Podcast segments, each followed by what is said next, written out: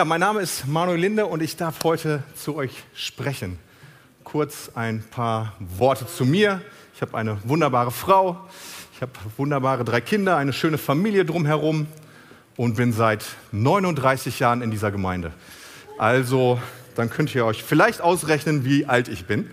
Das werde ich euch jetzt nicht sagen. Ja, ich möchte heute Morgen wirklich mit äh, ja, etwas, was mir Gott wirklich aufs Herz gelegt hat für heute äh, sprechen. Und ähm, das ist, hörst du den Ruf? Und der Ruf ist etwas, ja, was ganz Besonderes, würde ich sagen. Also man hat einen guten Ruf, man hat vielleicht einen nicht so guten Ruf, aber über diesen Ruf möchte ich gar nicht sprechen, sondern über den Ruf, den Gott und Jesus für uns hat. Und ja, alle Menschen, die wir in der Bibel sehen, ob es Abraham ist, ob es Mose ist, ob es Petrus ist, ob es Paulus ist, sie alle wurden gerufen. Und sie haben reagiert auf diesen Ruf. Und das erste ist, wozu ruft uns Jesus? Der erste Ruf, das ist, dass er uns zur Nachfolge ruft. Dazu ruft er uns als allererstes. Und was bedeutet das, diese Nachfolge? Und das lesen wir in Lukas 9, 23 bis 26. Dann sagte er zu der Menge, wenn einer von euch mit mir gehen will, muss er sich selbst verleugnen, jeden Tag aufs Neue sein Kreuz auf sich nehmen und mir nachfolgen. Wer versucht, sein Leben zu retten, wird es verlieren. Aber wer sein Leben für mich aufgibt, wird es retten. Was nützt es, die ganze Welt zu gewinnen, aber dabei an der eigenen Seele Schaden zu nehmen oder sie zu verlieren? Wer sich meiner oder meiner Botschaft schämt, dessen wird sich der Menschensohn auch schämen, wenn er in seiner Herrlichkeit und in der Herrlichkeit seines Vaters und der heiligen Engel wiederkommt. Und das sind äh, sehr herausfordernde Verse, wie ich meine.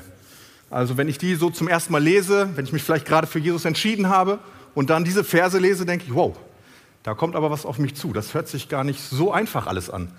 Und ähm, ich denke, es ist etwas ganz, ganz Wichtiges, um diese ganzen Dinge, was wir gerade gelesen haben, zu erfahren und zu tun.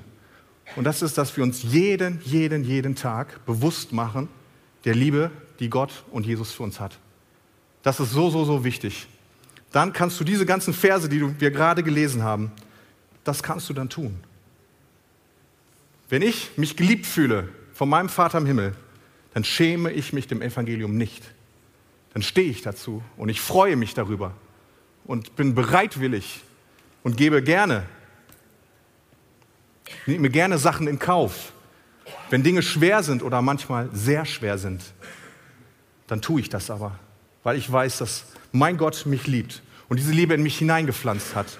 Und immer wenn ich diese Liebe, dieser Liebe Vorrang gebe in meinem Leben, und ich weiß sehr genau, wenn, diese Entscheid wenn ich Entscheidungen treffe in meinem Leben und sie sind ohne Gott, das sind andere Entscheidungen. Und ich weiß auch ganz genau in meinem Leben, wo ich Entscheidungen getroffen habe mit Gott zusammen. Das waren ganz andere Entscheidungen. Und ich weiß ganz genau im Nachhinein, ich hätte anders entschieden, wenn ich entschieden hätte. Und ich nicht diese Entscheidung Gott überlassen hätte. Also diese Liebe, sich jeden Tag bewusst zu machen, ist eines der wichtigsten Dinge für uns in der Nachfolge. Wir haben eine Person in der Bibel, an der möchte ich das gerne mal so veranschaulichen. Und das ist der Simon. Und da lesen wir einmal Lukas 5, 4 bis 11. Als er mit seiner Predigt fertig war, sagte er zu Simon, nun fahr weiter hinaus und wirf dort deine Netze aus. Dann wirst du viele Fische fangen. Meister, entgegnete Simon, wir haben die ganze letzte Nacht hart gearbeitet und gar nichts gefangen. Aber wenn du es sagst, werde ich es noch einmal versuchen. Diesmal waren ihre Netze so voll, dass sie zu reißen begannen. Sie riefen nach ihren Gefährten in dem anderen Boot und bald darauf waren beide Boote so voller Fische, dass sie unterzugehen drohten. Und noch weiter. Als Simon Petrus begriff, was da geschehen war, fiel er vor Jesus auf die Knie und sagte, Herr, kümmere dich nicht weiter um mich. Ich bin ein zu großer Sünder, um bei dir zu sein. Denn beim Anblick des überreichen Fangs hatte ihn Ehrfurcht erfasst und den anderen ging es genauso. Auch Jakobus und Johannes, die Söhne des Zebedeus, waren voller Staunen. Jesus sagte zu Simon, hab keine Angst. Von jetzt an wirst du Menschen fischen. Und, und sobald sie am Ufer angelegt hatten, ließen sie alles zurück und folgten Jesus nach. Das ist der Simon, später auch Petrus. Und Simon wird mitgenommen, wie so viele. Er wird von seinem Bruder Andreas mitgenommen und lernt Jesus kennen und ist gespannt. Ist sehr gespannt. Und also wenn Simon Ahnung hatte von etwas, dann war es Fischen. Das war sein Handwerk. Er wusste Bescheid. Er wusste genau, was er da tut. Und wir lesen, er hat die ganze Nacht etwas getan von seinem Handwerk und es war nicht erfolgreich. Das heißt, auf Jesus in dem Moment zu reagieren und nochmal rauszufahren, hätte er sagen können, du Jesus, äh, bei allem anderen hättest du mir was sagen können, aber in diesem Bereich kenne ich mich gut aus. Da brauchst du mir nichts zu erzählen, da weiß ich Bescheid. Nein, er handelt. Er handelt und sagt, okay Herr, er war ja noch kein Nachfolger, aber er sagt, ich handle und folgt in dem Sinne Jesus und das Ergebnis haben wir eben gelesen. Und er folgt seinen Anweisungen und das, obwohl er ihn noch nicht richtig kennt. Und Jesus ist, offenbart sich da in dem Moment und Simon hat so eine Ehrfurcht, dass er sagt, ich kann dir eigentlich gar nicht nachfolgen, ich bin noch nicht so weit. Und das beantwortet Jesus aber auch sofort. Du bist so weit, du kannst mir nachfolgen. Und Simon tut es sofort. Etwas, was äh, bei uns meistens nicht so schnell geht. Wir wägen ab, überlegen und andere Dinge. Simon ist ganz klar und sagt, ich folge dir nach. Und das ist äh, ein sehr, sehr schönes Beispiel. Und relativ schnell kommt bei Petrus, als er dann Petrus heißt, und das ist sein zweiter Ruf, den er hat. Es gibt den ersten Ruf der Nachfolge und den zweiten Ruf. Und das ist die Berufung. Und die folgt bei Simon sehr schnell. Und zu einem Zeitpunkt, wo Simon nicht erahnen konnte, was das heißt. Ich baue meine Gemeinde auf den Fels. Und Petrus soll dieser Fels sein. Zu diesem Zeitpunkt war Simon nicht der Fels. Aber Jesus hatte eine Berufung auf sein Leben gelegt. Obwohl Simon, jetzt Petrus, nicht wusste, was das für sein Leben bedeutet. Und das ist auch etwas, was wir für uns, diesen zweiten Ruf, manchmal kriegen wir ihn relativ schnell nach unserer Entscheidung für Jesus. Manchmal dauert es aber auch etwas. Bei mir hat es länger gedauert und das war auch in Ordnung so und auch gut so. Was bedeutet diese Berufung? Berufung hat ja in erster Linie etwas mit meiner Beziehung zu Gott zu tun. Mit dem, wer ich in Gottes Augen bin. Erst danach hat sie etwas damit zu tun, was ich tue. Das, wozu Gott mich geschaffen hat. Also Gottes Plan für mich bleibt also nicht bei meiner Rettung stehen. Das ist nicht sinnfrei, nicht ziellos, abgehoben oder weltfremd. Es hängt mit der Sendung zu einer konkreten Aufgabe zusammen. Und das folgt. Und das ist so, so spannend, wie ich finde, das herauszufinden. Am Anfang ist es alles neu, wenn man mit Jesus unterwegs ist und du hast viele Dinge, viele Dinge, die wir vielleicht auch nicht verstehen. Aber mit dieser zweiten Berufung, wenn die kommt, dann haben wir oft viele Dinge schon vielleicht verstanden. Aber was hat das mit meiner Berufung zu tun? Wie kann die aussehen? Mein eigener Ruf. Mein persönlicher Ruf war, dass ich mit sechs Jahren mich bei ProChrist für Jesus entschieden habe. ProChrist in den 90ern, ein sehr schönes Event, wie ich fand, oder eine sehr schöne Zeit ähm, mit Billy Graham. Und ähm, ja, ich habe mich da mit sechs Jahren das erste Mal für Jesus entschieden. Konnte nicht erahnen, was das heißt für mein Leben. Aber es war eine freiwillige Entscheidung, die ich getroffen habe. Und das habe ich dann aber nochmal bestätigt. Ja, mit sechs Jahren, sehr früh vielleicht, dann kommt noch relativ viel im Leben. Und äh, dann gab es einen Ruf für mich in der Nachfolge, in ein bestimmtes Land zu gehen. Und das war auch ein Ruf im Nachhinein, muss ich sagen, den ich nicht geführt habe. Ich wäre dem Ruf nicht gefolgt. Aber Gott hat den Weg bereitet, obwohl ich nicht den Weg gegangen wäre. Ich hätte meine Zivildienst, ich weiß nicht, viele kennen das vielleicht gar nicht mehr, man muss Zivildienst früher machen, ein Jahr lang sogar, quasi nach der Schule. Und ja, das dem Staat zur Verfügung stellen. Ich fand das richtig gut, mir hat das sehr gut getan. Und ähm, ich war sehr bequem, und habe gesagt, super Hausmeister, hier in Bielefeld muss ich nicht umziehen, kriege sogar ein bisschen Geld dafür, kann bei meinen Eltern wohnen bleiben, wunderbar, muss mich nicht herauslehnen. Und das war nicht Gottes Plan mit meinem Leben.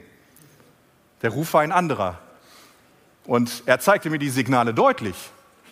Aber ich habe nicht darauf reagiert oder wollte es nicht wahrhaben. Ich war, wie gesagt, sehr bequem.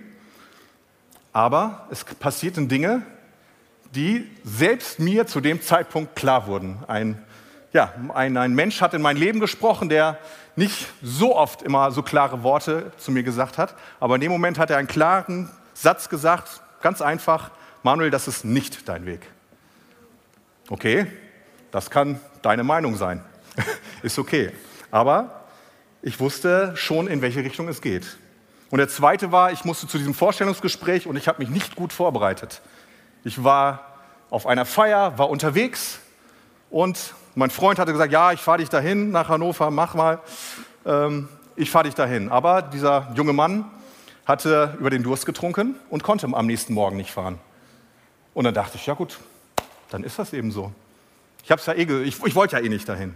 Nein, ein wildfremder Mensch kommt auf, an dem Morgen auf mich zu, hatte die ganze Nacht nichts getrunken, war fit und sagt, ja, nach Hannover fahre ich dich hin, kein Problem. Es war über eine Stunde Fahrt, also jetzt nicht kurz um die Ecke. Und dieser Mann hat mich dahin gefahren. Ich habe den danach nie wieder gesehen. Ich habe ihm 10 Euro in die Hand gedrückt und habe gesagt, vielen, vielen Dank. War der Erste beim Bewerbungsgespräch, passiert mir auch sonst nicht so oft. Und war da. Und das hat mein Leben verändert. Es hat wirklich mein Leben so geprägt und verändert. Und das war ein Ruf, den ich gefolgt bin, obwohl ich nicht viel dafür getan habe. Das heißt, überlass Gott die Art und Weise, wie er dich ruft. Ob es durch die Bibel ist, ob es der Heilige Geist ist, ob es Menschen sind, die Gott schickt. Stell dich darauf ein, er wird zu dir sprechen, aber sei offen für die Art und Weise. Wir haben oft unser Gedankengerüst, wie das passieren kann, wie uns der Herr rufen kann. Die sind manchmal sehr spektakulär bis sehr einfach, alles dabei. Aber Gott geht seinen Weg und er findet einen Weg, zu uns zu sprechen, so wird, dass wir es verstehen.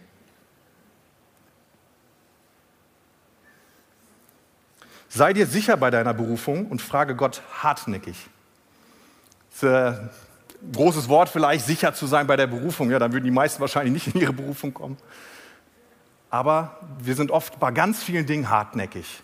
Also wenn ich manchmal schaue, wie Leute, die kaufen ein neues Auto, wie hartnäckig die sind. Jedes kleine Detail wird geprüft und da und da. Und wenn es um die Berufung geht, was hat Gott für unser Leben vor? Da sind manche, naja, fragen vielleicht mal ein Gebetchen hier, ein Gebetchen da, aber wir sollen wirklich hartnäckig sein. Wir sollen wirklich Gott fragen, was hast du in meinem Leben vor? Wenn Gott dich ruft, lass dich nicht zu sehr von Menschen leiten. Und natürlich sprechen Menschen in unser Leben, das ist auch gut so. Aber in 1 Samuel lesen wir einen Vers, der sehr wichtig ist und der mir immer wieder wichtig wird bei der Berufung. Doch der Herr sprach zu Samuel, lass dich nicht von seinem Äußeren oder seiner Größe blenden. Ich habe ihn nicht erwählt. Der Herr entscheidet nicht nach den Maßstäben der Menschen. Der Mensch urteilt nach dem, was er sieht. Doch der Herr sieht das Herz. Amen. Sehr, sehr wichtig. Sehr, sehr wichtig, das zu hören und immer wieder sich vor Augen zu führen. Gott sieht unser Herz. Das ist erstmal das Entscheidende. Was die Menschen sehen, ist sehr unterschiedlich. Natürlich gibt es Menschen, die wichtig sind in unserem Leben, die reinsprechen dürfen. Aber Gott ist die allererste Person, die unser Herz sieht und wie es schlägt. Und der uns geschaffen hat und deswegen am besten versteht. Gott beruft nicht die Fähigen, er befähigt die Berufenen. Das heißt nicht, dass, wenn du Talente hast, natürliche Talente, die Gott dir gegeben hat, dass er die natürlich auch gebrauchen kann. Aber ich habe es oft auch erlebt, dass er Menschen gebraucht, die diese Fähigkeit natürlich eigentlich nicht haben. Und ich finde umso mehr eine Ehre für Gott, zu seiner Ehre, dass er Menschen beruft, weil es sichtbar ist, dass es nicht aus meiner Fähigkeit heraus ist. Mose war kein großer Redner, aber er sollte vom Pharao stehen und reden denke ich mal, eine Herausforderung. Ich weiß nicht, wie, ihr gut, wie gut ihr reden könnt, wenn ihr im Bundestag stehen würdet und eine wichtige, wichtige Message hättet. Gott würde euch gebrauchen. Davon könnt ihr ausgehen. Aber das ist etwas, was wir für uns begreifen müssen. Wenn Gott und der Ruf klar ist, dann wird er uns die Fähigkeit dazu geben. Und das fünfte ist, halte an deiner Berufung fest, auch wenn Stürme kommen.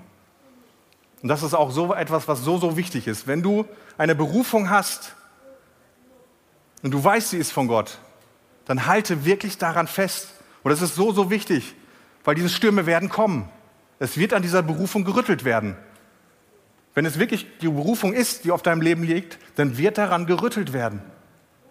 Das ist nicht das dann einfach das durch und es ist einmal durch und dann war es das, sondern immer wieder werden Fragen kommen. Ja, bist du wirklich auf diesem Weg? Ist das dein Weg? Und das ist auch eine Frage, die müssen wir uns jetzt nicht jede Woche stellen, aber von Zeit zu Zeit ist es wichtig zu fragen, ist das noch meine Berufung? Hat Gott wirklich zu mir gesprochen? Und wenn er es getan hat, das dann aber auch abzuschließen und nicht dann wieder in Frage zu stellen. Und da lesen wir einmal aus Philippa 1, Vers 6. Ich bin ganz sicher, dass Gott, der sein gutes Werk in euch angefangen hat, damit weitermachen und es vollenden wird, bis zu dem Tag, an dem Christus Jesus wiederkommt. Ja, Amen. Mein dritter Punkt ist, wir bleiben Schüler. Manche werden sich freuen, manche vielleicht auch nicht. Mann, immer dieses Schüler sein, immer wieder lernen. Kann es nicht mal abgeschlossen sein? Nein. Wir bleiben Schüler. Wir lernen immer wieder dazu. Und äh, ich persönlich finde das schön. Ich finde es schön in Gottes Reich. Es ist nie zu Ende. Es gibt nicht Sachen, wo ich sage, ich weiß alles. Hier ist eine Grenze. So ist es nicht. So ist es nicht. Und es ist so, so schön, Gott wirklich in so unterschiedlicher Art und Weise kennenzulernen, zu sehen, wie er Menschen verändert auf eine Art und Weise, die ich mir nicht erträumen oder erdenken kann. Das heißt, auch wir Leiter bleiben Schüler und müssen weiterlernen. Und es gibt eine Stelle in Galater 2, 11 bis 14. Und äh, genau, die hören wir einmal und da möchte ich ein paar Worte dazu sagen. Doch als Petrus nach Antioch Antiochia kam, musste ich ihm offen entgegentreten und ihn ernsthaft zur Rede stellen. Denn was er tat, war falsch.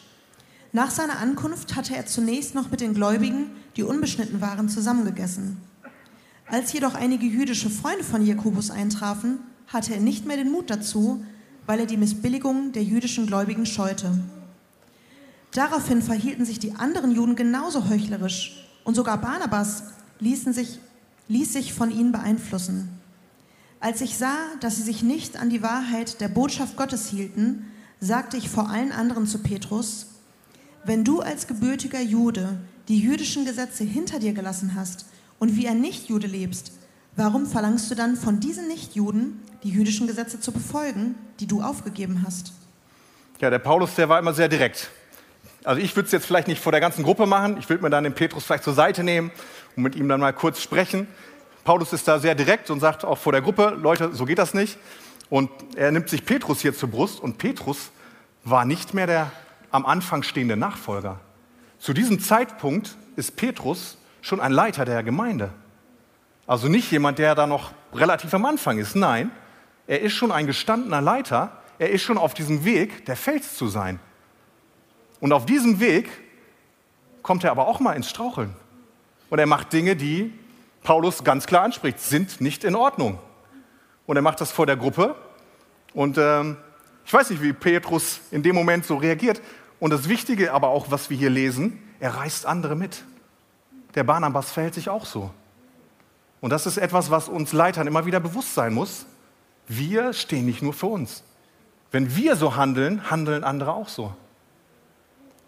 Und Petrus war eigentlich schon sehr klar. Und wir wissen, aus der Bibel. Es gibt so einige Punkte, wo Petrus seine Schwierigkeiten hatte und seine Herausforderungen hatte, zu Jesus zu stehen. Alle anderen Jünger natürlich auch. Das war nicht nur Petrus. Aber in diesem Fall sehen wir, dass Petrus wirklich eine Herausforderung hatte und Paulus das zurechtrücken musste. Das hat aber an der Berufung von Petrus nichts geändert. Er war trotzdem der Fels. Er war trotzdem der Fels, auf den Gott seine Gemeinde gebaut hat.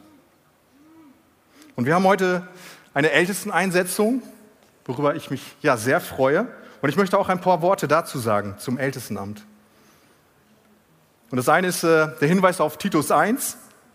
Den möchte ich jetzt aber gar nicht anwerfen, denn Das zählt vor allem für die Ältesten in dieser Gemeinde und für Friede natürlich für dich jetzt auch. Und es gibt aber einen zweiten Hinweis auf 1. Thessalonicher 5, 12 bis 13, der wichtig für uns als Gemeinde auch ist. Liebe Freunde, wir bitten euch, dass ihr denen Respekt entgegenbringt, die euch vorangehen und leiten. Sie bemühen sich um euch und warnen euch vor dem, was falsch ist. Ihr sollt ihnen ihre Arbeit mit aufrichtiger Liebe danken und haltet Frieden untereinander. Das ist für uns als Gemeinde wichtig. Wir wollen uns wirklich mit Liebe begegnen, mit Respekt begegnen. Das zählt nicht nur den Ältesten gegenüber, das zählt für uns alle natürlich. Und ich möchte einfach kurz ein paar persönliche Worte dazu sagen, weil ich als Ältester in dieser Gemeinde sehr, sehr dankbar bin. Ich bin sehr, sehr dankbar und habe wirklich große Freude daran, hier Ältester in dieser Gemeinde zu sein. Das ist richtig, richtig schön und ich wollte euch das einfach mal von hier vorne sagen. Das hört man mal vielleicht manchmal in Gesprächen so, aber grundsätzlich ist es mir wirklich eine Freude, in dieser Gemeinde, in diesem Dienst zu sein. Und das ist etwas wirklich Schönes und ich hoffe, dass, dass jeder Älteste in anderen Gemeinden genauso sagen kann, weil es einfach ja, es erfüllt wirklich mein Herz und äh, ich darf da einfach mit Dankbarkeit drauf schauen. Und das ist jetzt schon ein paar Jahre, dass ich hier dabei bin. Und das wollte ich euch einfach mal als Gemeinde zurückmelden. Ihr macht einen guten Job. Vielen, vielen Dank dafür.